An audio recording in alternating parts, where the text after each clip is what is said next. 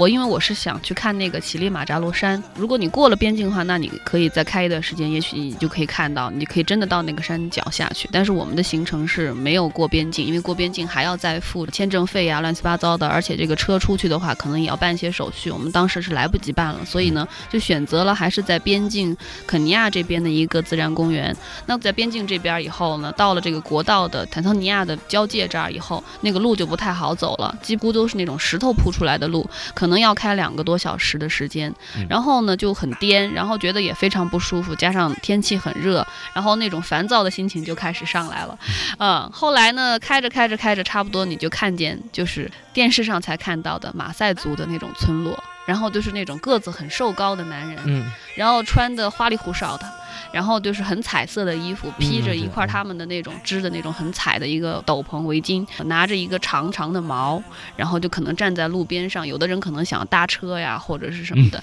但是你可以看到那种生存环境的确是很恶劣的，就是可能他们在每个小的村落的外面会有一个大的罐子，可能就是等着一个送水的车，每个星期来送一次或者两次。你能想象，就是一个村落可能几十口人，然后可能一个星期就靠那么大一罐水就多大一罐？呃，那算是咱们的那种大的汽油桶，可能就是三桶两桶吧，就是那样的。就是啊，可能他一个星期就是来送一次水或者两次水。你想他们那种生存，我觉得真的人是太厉害的一种动物了，比所有的动物都厉害，就可以这样生活。然后去到那个地方，差不多开了两个小时，到了那个公园的门口，进去的那一段我觉得很有意思，因为本来都是平原嘛，但是进去的那一段全都是沙地。那个感觉就是像可能很多万年前那就是海洋，然后现在突然就干了，然后就留下一片沙子地，然后那段路可能有好几公里，然后一望无际的，两边什么都没有，因为又是平原，全都是沙地。你进去了之后就开车开的，让你开到已经感觉绝望了，说是不是走错路了？然后突然前面可能又好，慢慢的开始出现一些树啊什么的。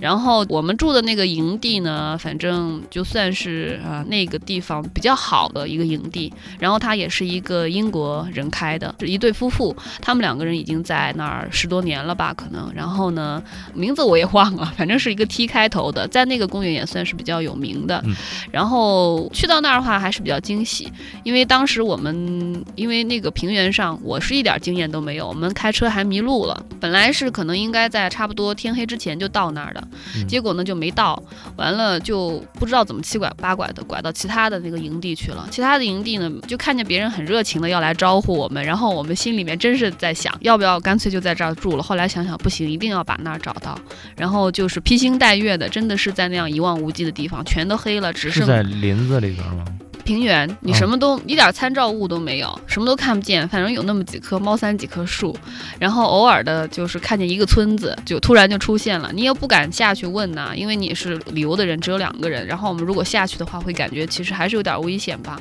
然后我们停下车来的时候，有就是想要问路嘛，看见三个马赛人，我觉得他们其实挺友好的。